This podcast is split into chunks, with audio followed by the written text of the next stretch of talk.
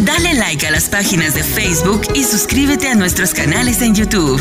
Iglesia Café, Café con Dios y dos son mejor que uno. Ayúdanos a compartir el mensaje de Jesucristo en las redes sociales.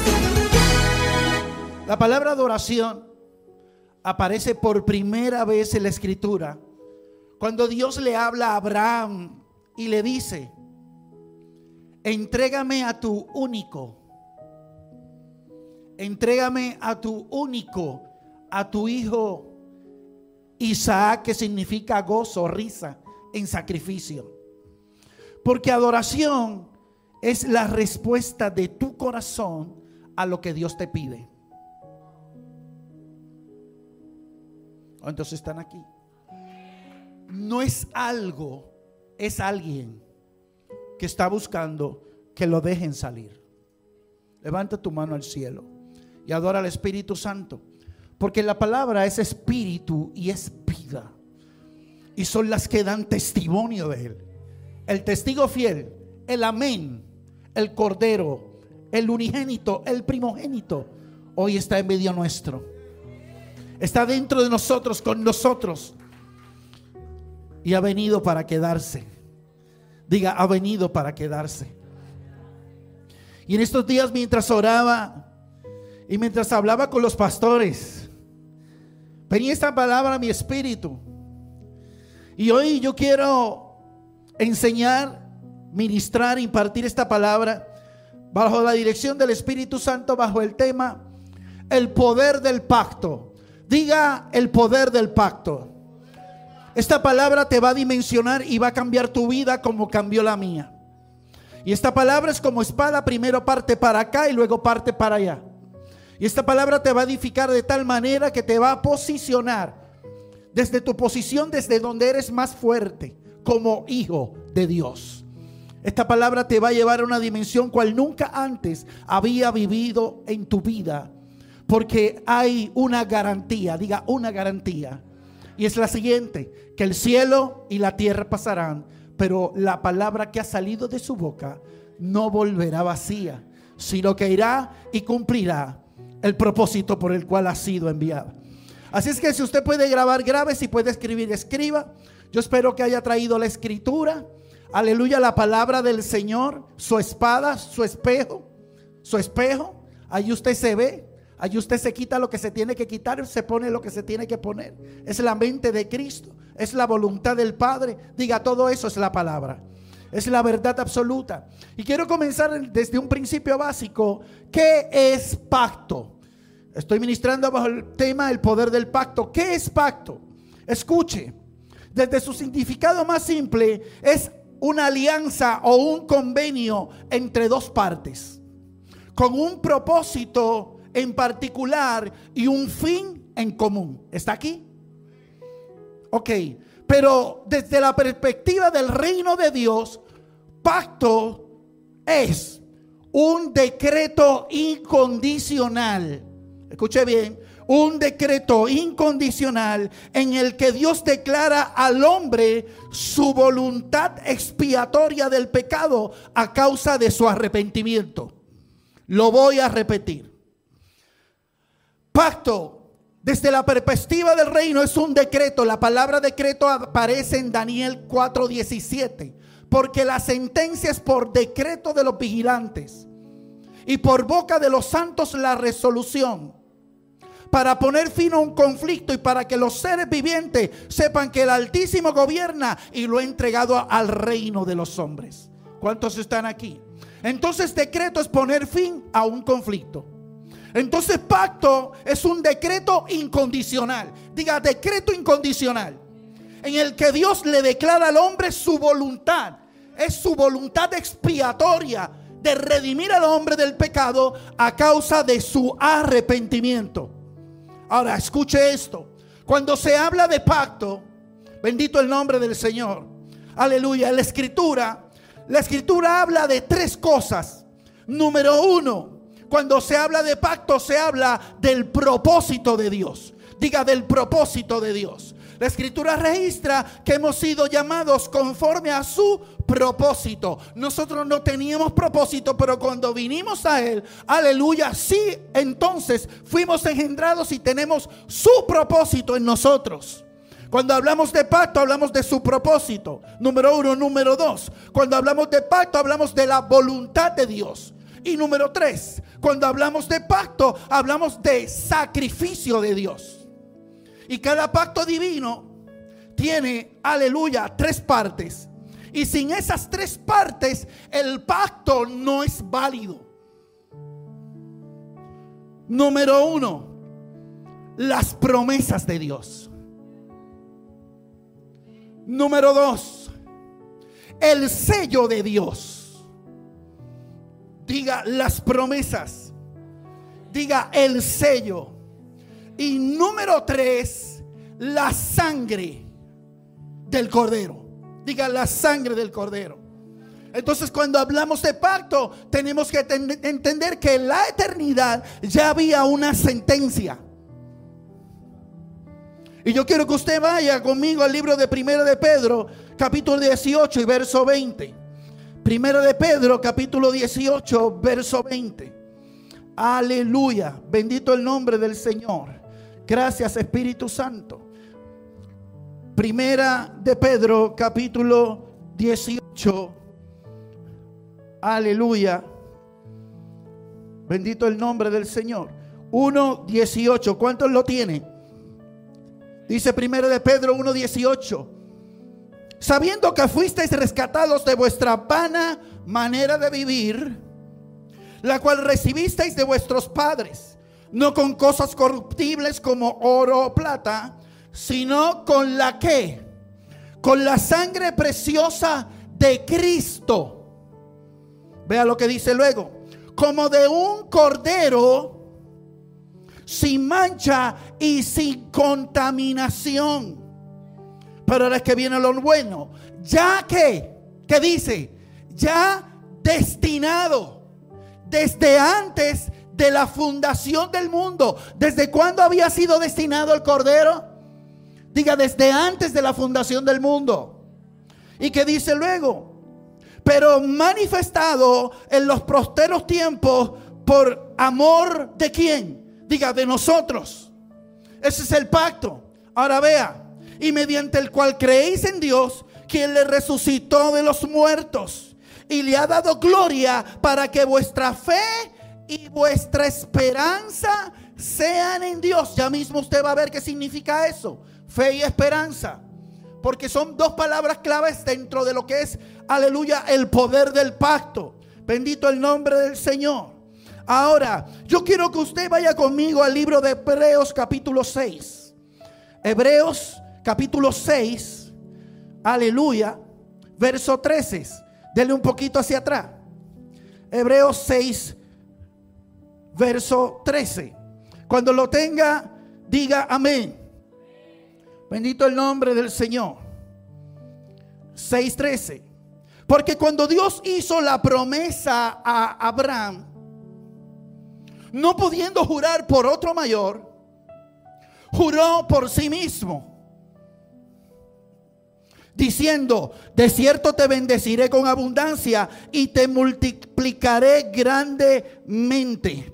Y dice la escritura, y habiendo esperado con paciencia, paciencia es fe extendida. y habiendo esperado con paciencia. Y la palabra esperado, Jonathan, ahí viene del griego kewa, diga kewa, que significa darse contra la piedra. Y después de haberse dado contra la piedra, extendió su fe y alcanzó la promesa. ¿Y por qué digo darse contra la piedra? Porque todos saben que el águila llega a una edad en la cual tiene que mudar su plumaje, echar un pico nuevo, echar garras nuevas para poder extender su vuelo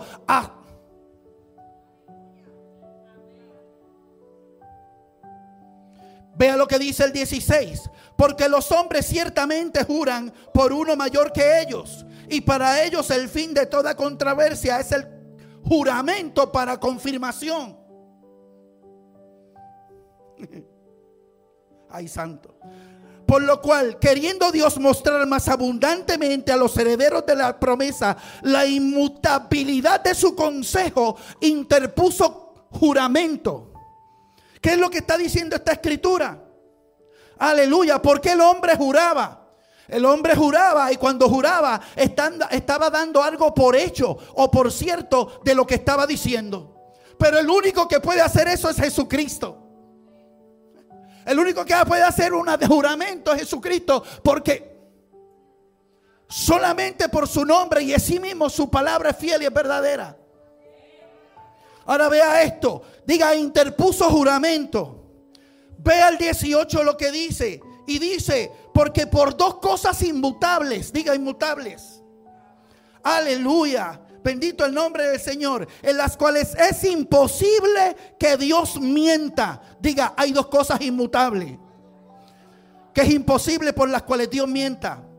Dice, tengamos un fortísimo consuelo los que hemos acudido para asirnos de la esperanza puesta delante de nosotros. ¿Dónde está la esperanza? Diga, delante de nosotros.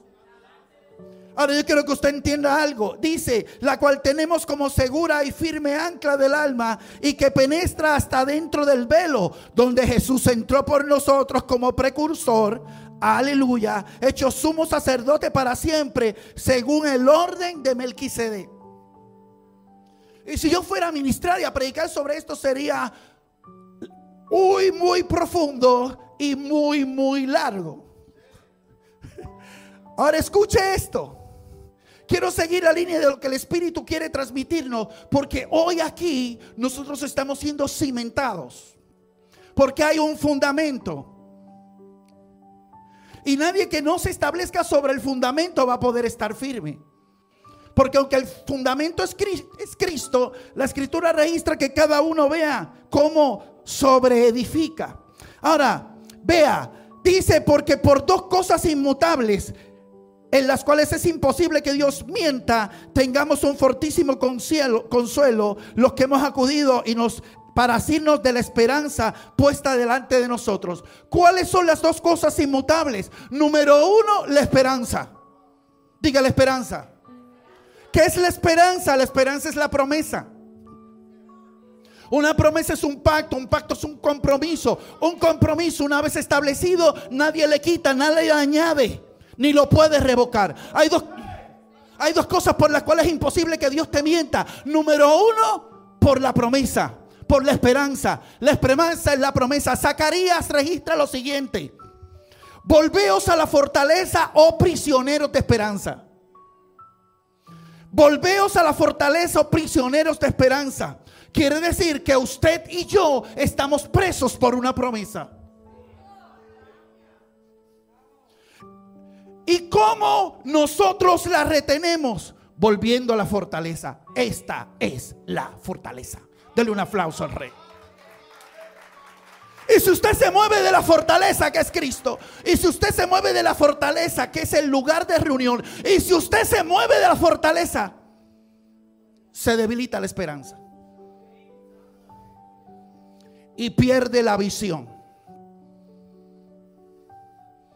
¿Cuántos me siguen? La segunda cosa por la cual es imposible que Dios mienta es por el juramento, por sí mismo. Número uno, por la esperanza, por la promesa. Eso aparece en Zacarías. Y Zacarías en hebreo significa Dios se acuerda. Diga, todo tiene un propósito. Y trae una revelación. Diga revelación.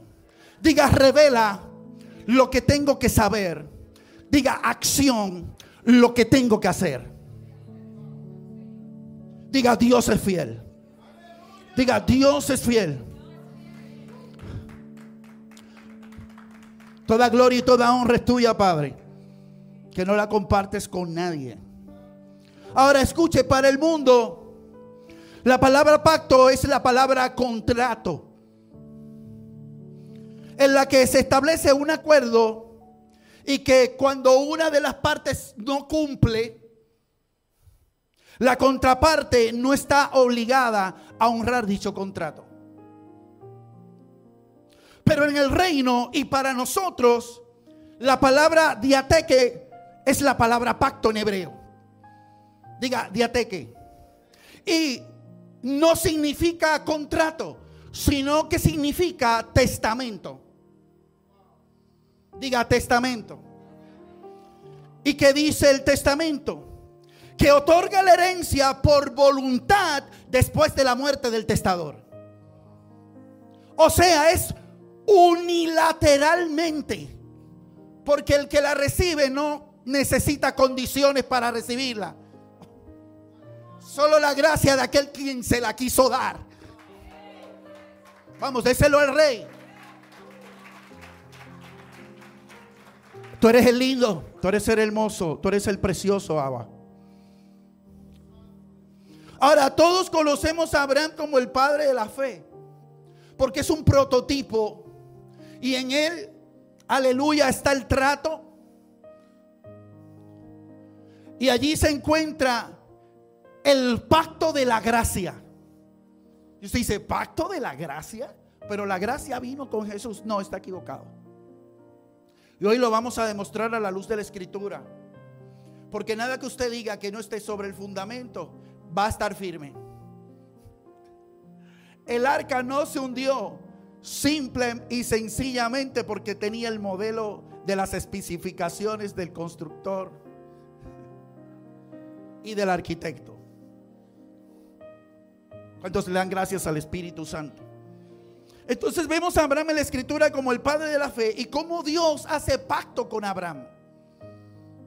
No Abraham con Dios. Usted lo va a ver. Yo quiero que usted vaya conmigo allí a Génesis 17. Estamos hablando bajo el tema el poder del pacto. Bendito el nombre del Señor. Gracias Espíritu Santo. Muéstranos la verdad en justicia. Muéstranos la verdad en justicia. Y que nosotros podamos, Señor, mi Dios, Padre, entender, comprender en nuestro espíritu, en nuestro ADN, en nuestra genética, para vivir como así tú, Señor, lo has diseñado. Aquí vemos en esta escritura, aleluya, cómo Dios hace pacto con Abraham. Y si vamos desde la escritura, aleluya, desde el verso 5, ¿cuántos lo tienen? Dice la escritura, y no se llamará más tu nombre Abraham, sino que se llamará tu nombre Abraham, porque te he puesto por padre de muchedumbres de gentes, y te multiplicaré en gran manera, aleluya, y haré de ti una nación, y reyes saldrán de ti, y estableceré mi pacto entre ti y mí. Diga, entre ti y mí. Pero no solo se queda ahí, sino que dice luego, y tu descendencia después de ti en sus generaciones por pacto perpetuo. ¿Cómo? Diga perpetuo. Para ser tu Dios y el de tu descendencia. Y con este pacto usted va a entender la profundidad de la gracia aún en el Antiguo Testamento. Ahora, con este, con este pacto, Abraham sería número uno, uno con Dios. Cuando Dios hace pacto con nosotros a través de la sangre del cordero, venimos a ser uno con Dios, diga uno con Dios. Y él, aleluya, tendría que obedecer totalmente las instrucciones. ¿Cuántos me siguen? De lo que Dios le estaba diciendo y de lo que Dios quería que hiciera. Aleluya. Jehová le dio su palabra, le dio su bendición, le dio su promesa. Pero Abraham debía de honrar Aleluya. De honrar al Señor, de honrar, aleluya, a aquel, aquel, aquel, aquel que le dio la promesa. ¿Por qué? Porque sin honra no hay cumplimiento.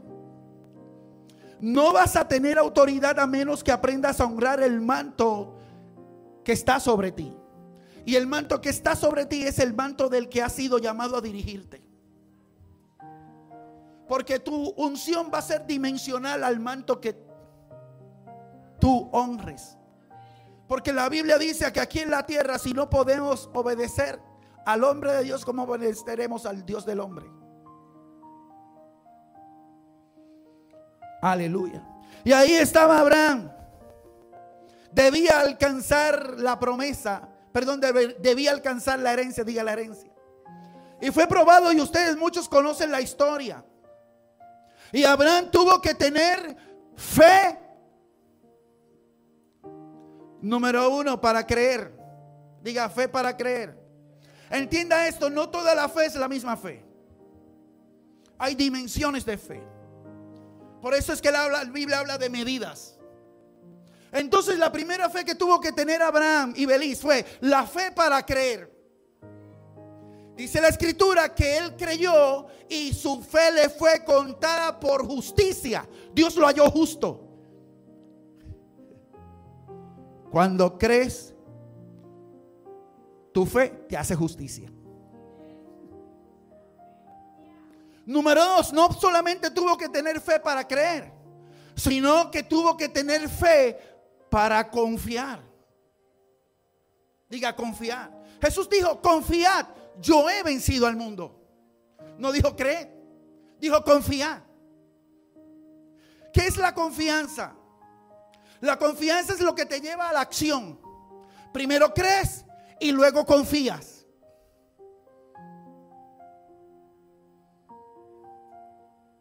Diga fe para creer. Diga fe para confiar. Y número tres, tuvo que tener fe para esperar. Mucha gente cree, pero ahí se resbala. Porque cuando llega el momento de la confianza, entonces se contradice. Y dice la Biblia que el hombre de doble ánimo es inconstante en todos sus caminos, no espere recibir nada de Dios. Diga confianza. Qué maravilloso es poder entender que la fe no es solo creer, sino saber qué hacer. Ojos que no ven, con razón que no saben.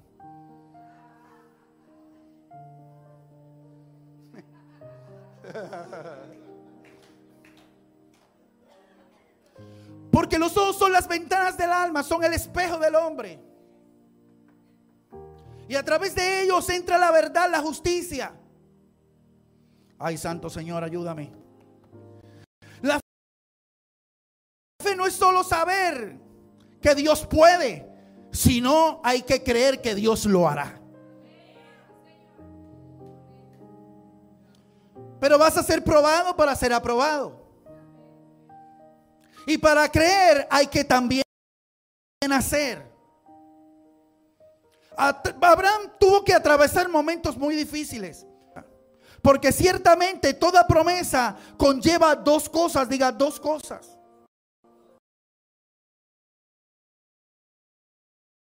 Número uno, condiciones. Diga condiciones. Y número dos, ¿quién quiere saberlo? Oposición. desde Génesis hasta Apocalipsis, promesa y se puso peor. La Biblia registra desde los... No, lo voy a cambiar. Y se puso mejor. Ahora sí. La Biblia registra desde los días de Juan el Bautista hasta hoy, el reino de los cielos sufre violencia y solo los violentos lo arrebatan. Diga condiciones. Diga y oposición. Y no desde antes.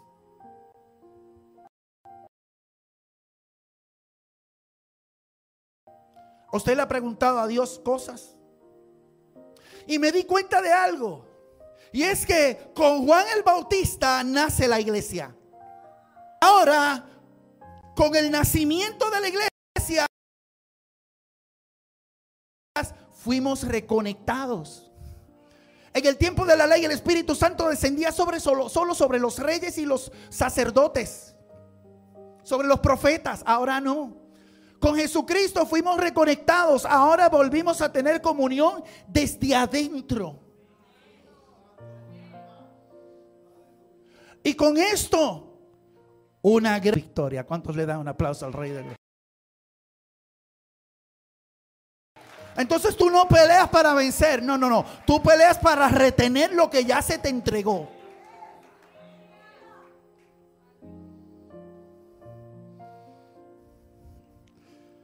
Bendito el nombre del Señor.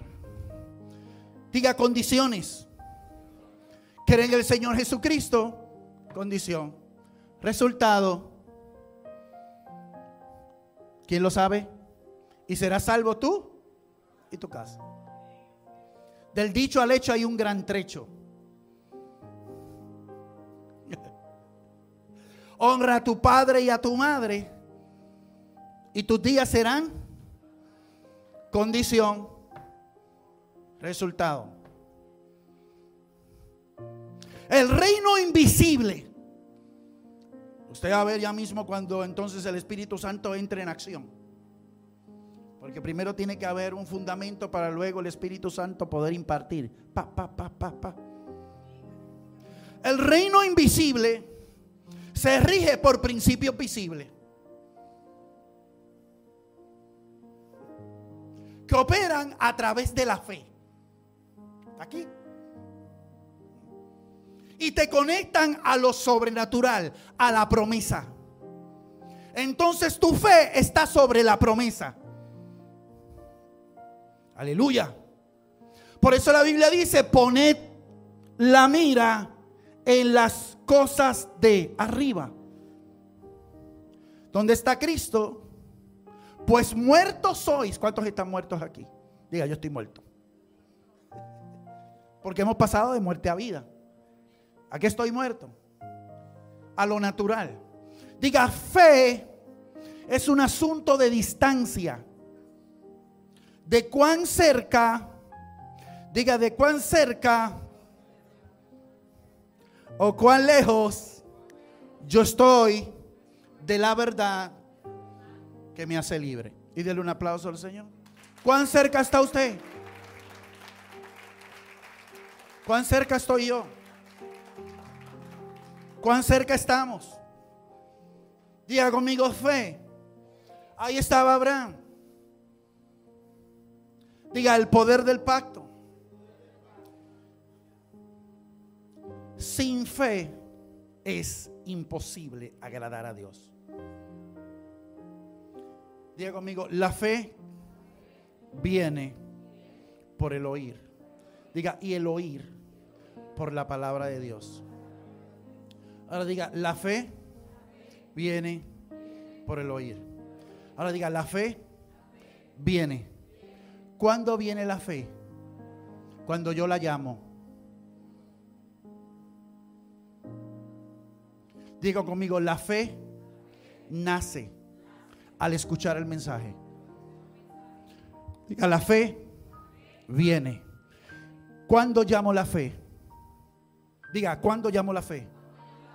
Cuando, cuando llamo las cosas que no son como Dios las llama.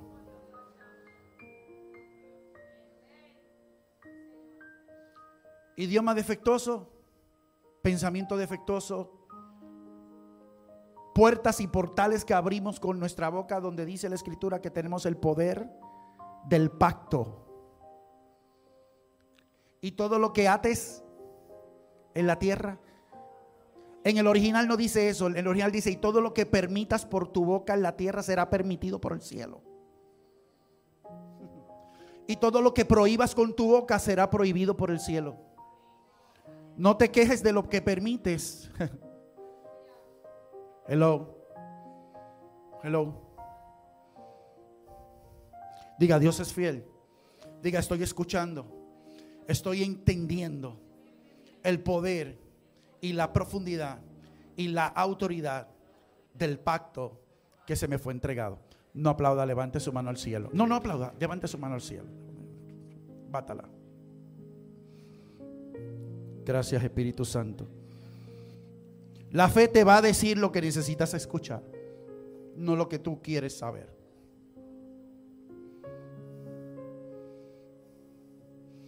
Ahora, esta palabra, en esta palabra mi panorama y mi, mi convicción de vida cambió. Cuando yo recibí esta palabra, pude entender tantas cosas y pude ser libre de culpas, de arrastres, de tantas situaciones en mi vida que no entendía. Y yo quiero que usted vaya allí a Génesis 15.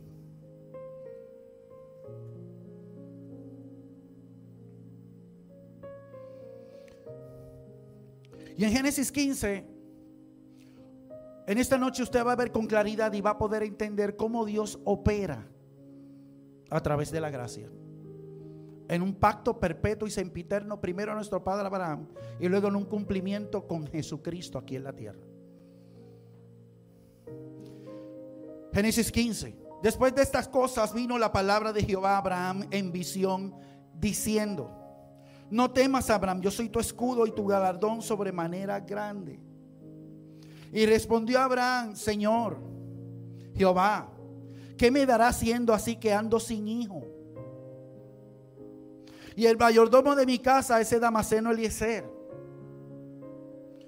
dijo también Abraham, mira que no me has dado prole, prole es hijo. Y aquí que será mi heredero, un esclavo nacido en mi casa.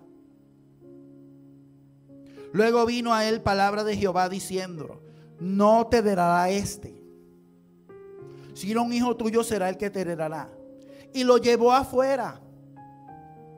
Y le dijo, mira ahora los cielos y cuenta las estrellas, si las puedes contar.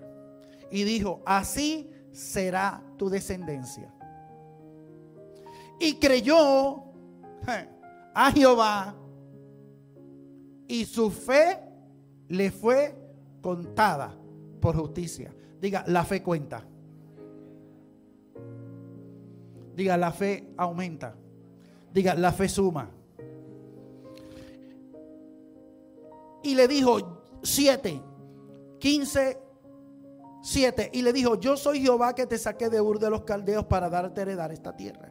Y él respondió, Señor Jehová, ¿en qué conoceré? Escuche, no se duerma. ¿En qué conoceré que la voy a heredar? Y le dijo, tráeme una becerra de tres años, una cabra de tres años, un carnero de tres años y una tórtola también y un palomino. Y tomó él todas estas cosas y la partió por la mitad y puso cada mitad una enfrente de la otra, mas no partió las aves. Dice, y descendían las aves de rapiña sobre los cuerpos muertos. Y Abraham, que hacía? Las ahuyentaba. Mas a la caída del sol sobrecogió el sueño Abraham. Y aquí que el temor de una gran oscuridad cayó sobre él. ¿Está aquí? Seguimos. Entonces Jehová dijo a Abraham, ten por ciento que tu descendencia morará en tierra ajena y será esclava allí y será oprimida cuatrocientos años. Mas también a la nación a la cual servirán juzgaré yo. Y después de esto saldrán con gran riqueza. Y tú vendrás a tus padres en paz y serás sepultado en buena vejez. Dios no le estaba dando una palabra, le estaba dando una promesa. Sigo. Y en la cuarta generación volverán acá porque aún no ha llegado a su colmo la maldad del amorreo hasta aquí. Y sucedió que puesto el sol y ya oscurecido, se veía que, esto es bien importante que usted lo vea, ¿qué se veía? Día un horno humeante. Y luego una qué? Una antorcha de qué? De fuego que pasaba por entre los animales que él había dividido. 18. En aquel día, léalo. 18. En aquel día Hizo Jehová un pacto con Abraham diciendo, a tu descendencia daré esta tierra, o sea, nosotros. Desde el gran río de Egipto hasta el río de Éufrates, la tierra de los cananeos, de los sedeseos, de los calmeos, de los eteos, los fereceos, los refaitas, los amorreos. Y todo lo que usted puede ver ahí. Es importante que entendamos algo. Dios hace un pacto con Abraham, pero Abraham ya estaba avanzado en edad. ¿Cuántos saben eso? Bendito el nombre del Señor. Pero aquí en este pasto hay tres cosas que nosotros tenemos que ver con claridad. Y la primera es que el que inicia los pactos no fue Abraham, no es el hombre. El que inicia el pacto es Dios. ¿Está aquí? Aleluya, aleluya. Número uno. Número dos. El que decide qué usar y qué no usar en dicho pacto y qué se va a hacer y cómo se va a hacer es Dios mismo. O sea, Dios inicia el pacto y Él es el, que te dice lo que tienes que hacer y lo que Él va a hacer. ¿Estás aquí? Y número tres, debemos de actuar de forma precisa en el pacto y a tiempo. No podemos posponer las cosas que Dios nos ordena y nos dice. No podemos procrastinar para ver el resultado que Dios quiere. Esas son las tres cosas que vemos aquí en esta escritura. Dios comienza el pacto, Dios le dice lo que quiere, Dios le dice lo que va a hacer, aleluya, porque Él tiene que tomar una decisión. Y le dice que le traiga varios elementos, diga elementos. Aquí usted ve en esta escritura varios elementos y el primer elemento que le pide a Abraham que le traiga es una becerra. Diga becerra. Ahora, ¿cuál es el propósito de la becerra? Abraham era sacerdote. Él ya había levantado sacrificios al Señor. Así que en el tiempo de la expiación, la becerra representaba, escuche bien, la expiación por el pecado. Dios iba a hacer pacto con él, pero primero te había que haber requisitos para que esto sucediera. Abraham le dice, ok, me estás diciendo que me vas a dar un hijo, pero ¿en qué voy a conocer que me vas a dar el hijo? O sea, le estaba diciendo, ¿qué yo tengo que hacer para que tú me lo entregues o qué es lo que tú me estás pidiendo? Porque él sabía que necesitaba levantar un sacrificio o una ofrenda al Señor. Y el Señor lo primero que le pide es una becerra, que lo que tipifica en Éxodo 24:5, aleluya, es el perdón de los pecados. O sea que para que Abraham pudiera tener paz con Dios, aleluya, primero su pecado debía ser redimido. ¿Cuántos le dan un aplauso al rey? Pero no se queda ahí. Lo segundo que, si usted ve la escritura, usted ve que Dios le pide en el verso 9, es una cabra. Diga una cabra. Bendito el nombre del Señor. ¿Qué representa la cabra? Sencillo. Cuando usted ve la escritura, aleluya, y va a Levítico, capítulo 3 del 12 al 17, usted ve que en el sacrificio la cabra lo que representaba en el sacrificio era la expiación de los pecados del pueblo por la rebelión.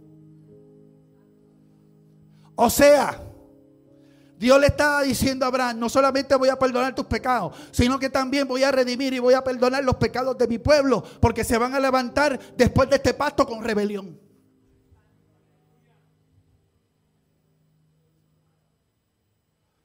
Y yo leía todo esto y trataba de amajar esto. Y yo sí estoy más enredado con espagueti.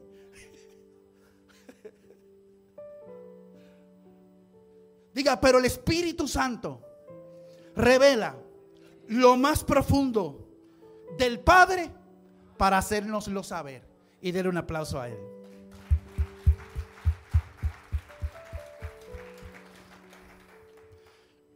Pero no se queda ahí.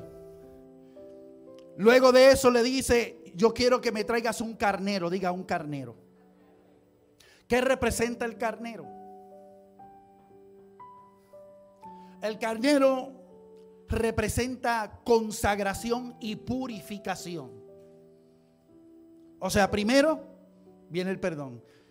Después, el perdón del pueblo. Pero después, tenían que santificarse y purificarse.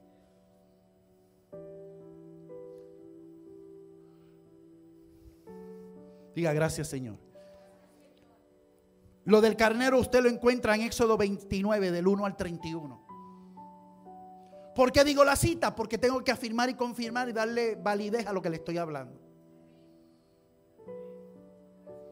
Y número 4 le dice, tráeme una tórtola y un palomino. Diga tórtola. Diga palomino. ¿Qué representaba la tórtola y qué representaba el palomino? La tórtola y el palomino se usaban en el sacrificio como una ofrenda de olor fragante. Diga fragante. O sea, después del perdón, después del perdón del pueblo, después de la consagración, entonces se tenía que levantar una ofrenda de olor fragante diga fragante y grato al Señor. Eso se encuentra en Levítico 1 del 14 al 17. Y ahí estaba Abraham, pero no se queda ahí. ¿Qué dice la escritura? Ahora voy a avanzar porque casi voy a ir cerrando. Se supone que usted hubiera dicho, ah. ¿Cuántos le dan gracias al Espíritu Santo? El Señor le dice a Abraham, Abraham, yo voy a hacer un pacto contigo.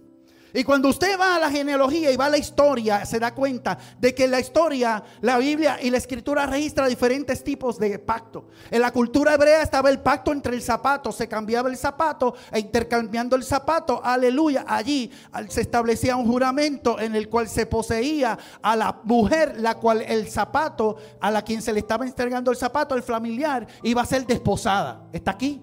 También estaba y existía el pacto entre el cual, como el que tuvo David y Jonatán, que hubo un paje de almas y el uno al otro, aleluya, se prometieron cuidarse a ellos y el que no estuviera cuidaría de su casa. Por eso, en un momento determinado, David dice, ¿habrá alguien de la casa de Saúl a quien yo le pueda hacer misericordia? Ahí estaba Mefiboset. Fue sentado en la mesa. Quiero hacer un paréntesis aquí. Yo quiero que usted entienda que la palabra mesa en hebreo es arak. Y la palabra arak es el lugar donde se da la herencia. Por eso Jesús lo sentó en la mesa. Partió el pan. Perdón, bendijo el pan. Partió el pan y lo compartió. Entonces diga, soy pan. Primero me bendicen. Diga, después me parten. Diga, y después me comparten. Denle un fuerte aplauso al rey. ¿Es o no es así? Cierro el paréntesis, estoy como Luis. Luis. Luis es un hijo de la casa. Entonces, Dios le dice, pero el pacto que voy a hacer contigo, Abraham, no es el pacto que se hace, aleluya, entre gente de guerra. No es el pacto que se hace entre amigos. No es el pacto para desposar a alguien. El pacto que Dios estaba haciendo con Abraham era un pacto que solamente se hacía entre reyes. Diga, entre reyes. Y para el tiempo, aleluya, para esa época, la cultura decía que ese pacto que se hacía entre reyes debía conllevar un sacrificio. ¿Qué se hacía? Se hacía una zanja y se partían animales. Y los animales que se partían se ponían dentro de la zanja. ¿Está aquí? ¿Cuántos están aquí? Y ahí estaba el sacrificio que se le iba a ser entregado a Jehová. ¿Qué decía el pacto? Que cada uno de los reyes debía traer sus cortes, sus príncipes, de un lado y del otro. Y que cada uno de los reyes debía estar el uno al otro lado de la zanja. Yo le contaba esto a mi esposa y decía, wow. Ahí un rey de un lado y otro rey del otro lado. Ahí estaban los animales partidos dentro de la zanja, que era el holocausto al Señor. Pero ¿qué registra la escritura? La escritura dice que inmediatamente Abraham partió los animales y los puso en la zanja y comenzó a pasar el tiempo lo primero que comenzó a descender fueron las aves de rapiña. Porque cada vez que eso hace un pacto,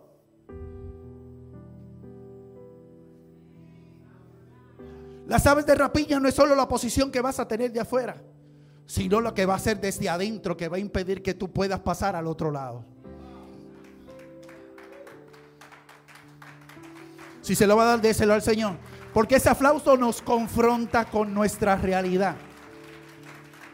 Y a veces nuestros miedos no nos dejan a que se sepa la verdad. ¿Mm? Diga, el poder del pacto. ¿Por qué hablo estas, casas, estas cosas? Por el pacto del Señor con esta casa. Por el pacto del Señor con estos padres. Muchos ven la gloria, pocos conocen la historia, pero si usted llega a ver todo lo que ha acontecido antes de esto, usted dice verdaderamente que Jehová está en la zanja. Ahora, escuche esto. De un lado iba un rey, del otro lado iba otro rey. Ahí estaban las cortes, se partían los animales. Registra la escritura que Abraham comenzó a espantar todas las aves de rapiña. Pero que hubo un momento determinado. Porque ¿sabe por qué, amado? ¿Sabe por qué? Quiero decirle. Le dije que la oposición es la antesala de la promesa.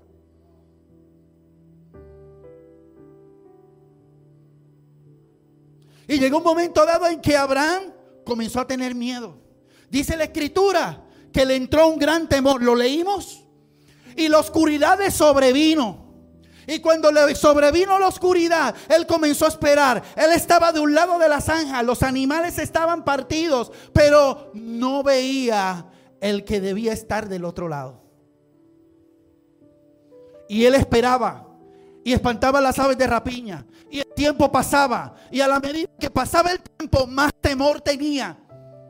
Y dice la escritura que cuando ya estaba cansado, que cuando ya estaba agotado, ¿Cuántos han sentido así? Que cuando ya faltaba su fuerza, que cuando ya parecía que café no se multiplicaría, no avanzaría y no llegarían a su nuevo tiempo. Ahí estaba Abraham. Y en la más densa oscuridad, y cuando ya parecía que nada iba a suceder, descendió Dios en la zanja.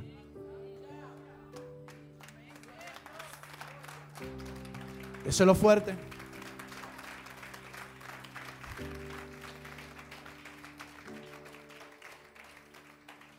Ahí estaba Abraham viendo el espectáculo. Imagínese usted, Abraham de este lado y el amado del otro lado. Y dice la escritura que primero descendió como un horno humeante y se posó del otro lado. Y comenzó, aleluya, a atravesar por medio de la zanja como un horno humeante. Y la sangre iba por un lado, iba para el otro lado y salpicaba, aleluya, hasta que llegó al otro lado. Decía la ley que una vez un rey cruzaba, el otro debía cruzar. Pero habiendo llegado el Señor del otro lado, y habiendo cruzado por el sacrificio y habiendo recibido ese sacrificio, entonces se disponía Abraham a cruzar. Y cuando Abraham va a poner un pie en la zanja, el Señor le dice, detente Abraham. Tú eres un hombre, yo soy tu Dios. Tú me vas a fallar. Pero yo nunca te fallaré. Y dice la Biblia que por segunda vez Dios comenzó nuevamente hacia Abraham a pasar por la zanja, pero esta vez como una antorcha encendida. Y registra la Biblia que aquella noche, en aquel lugar, en el momento más difícil de su vida, cuando ya Dios hizo pacto con Abraham.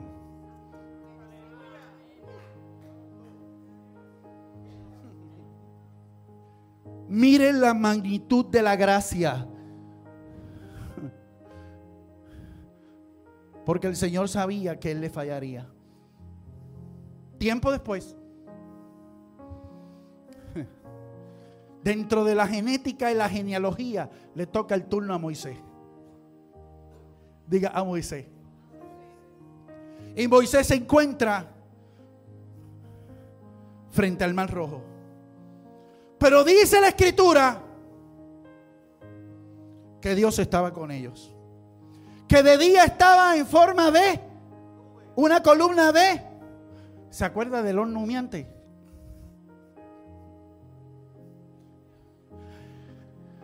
Y de noche estaba con ellos en forma de...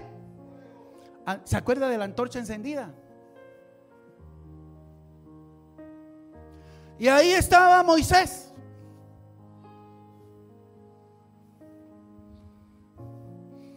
Ayer la profeta usó la vara.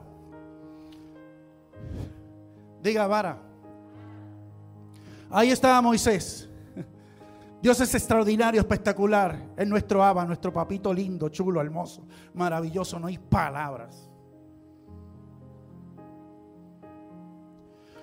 Y frente al mar rojo la columna de humo se puso detrás y la columna de humo se puso de frente. Y comienza el pueblo a clamar y dice, ¿para qué nos traíste aquí? ¿Para que muramos en el desierto? ¿Acaso no había suficientes sepulcros en Egipto para que fuésemos enterrados? Sí, porque siempre el más lindo, porque son lindos, ¿sabes? Son lindos. Es el que paga las consecuencias muchas veces de los errores que se cometen. Y dice la escritura que Querían apedrearlo, querían matarlo allí. Sin embargo, él también comenzó a clamar. Y el Señor le dice, ¿qué tienes en tu mano? Y él le dice, una vara. Y le dijo, pues levanta tu vara. Diga conmigo, hasta que la vara no se levanta, la señal no llega. ¿Por qué la vara? Vara, símbolo de autoridad. Pero no se queda ahí en la vara estaban escritas todas las promesas que Dios le había hecho al pueblo de Israel. Allí estaban talladas todas las promesas y cada una de ellas. Y allí estaba tallada la noche en que Abraham Diga conmigo, yo tengo una vara. Usted tiene una promesa. Y la gracia es unilateral. Tú me vas a fallar, Abraham. Tu generación me va a fallar. Pero yo no te voy a fallar. Y registra la escritura que levantó la mano, la vara, y luego le dice, ahora extiende tu mano, porque me voy a glorificar delante de todo este pueblo. Levante sus manos al cielo. Y registra la palabra que pasaron al otro lado. Y Dios les entregó una gran victoria. Dos mil años después, tomó nuestro lugar y me dijo, y nos dijo, tú me vas a fallar, pero yo no te voy a fallar. Y el pacto abrámico se cumple en Jesús, cuando en la cruz del Calvario exhibe principados y potestades, porque el pacto abrahámico era por descendencia. Y Jesús no solamente era el unigénito, sino el primogénito. Allí clavó el acta de los decretos. ¿Sabe lo que es el acta de los decretos? Es el récord de antecedentes penales, lo que se conoce hoy día. Que para muchos no borran. Todos somos un ex algo. Pero Dios allí lo borró de una vez y para siempre. Póngase sobre sus pies. Toda la gloria es tuya, Señor. Toda la alabanza es tuya, Señor. Aleluya. Aleluya. Si pudiera subir un poco la música. Allí, hoy usted tiene que entender que esa noche el pacto de la gracia se manifestó. Abraham pudo haber pasado y pudo haber quedado fulminado el momento en que fallara. Pero no solamente era él, sino toda la descendencia, porque él y con la descendencia. Entonces nosotros podemos ver que el Espíritu Santo nos manifiesta esa gracia a través de una compra. Jesucristo pagó el precio y el sello es el Espíritu Santo. Levante sus manos al cielo. Tú me vas a fallar, pero yo no te fallaré. Y si te caes, yo te levantaré. Y si te humillas, yo te restauraré. He aquí cumpliré mi pacto con Abraham, con Isaac, con Jacob. Contigo y tu descendencia. Con esta casa y con toda tu familia, tus hijos. Hemos tomado un poco la gracia, el amor y la misericordia del Abba, de nuestro Padre Celestial. Pero hay una generación que no ha comprometido los principios y que ha entendido ese amor tan profundo de nuestro Señor.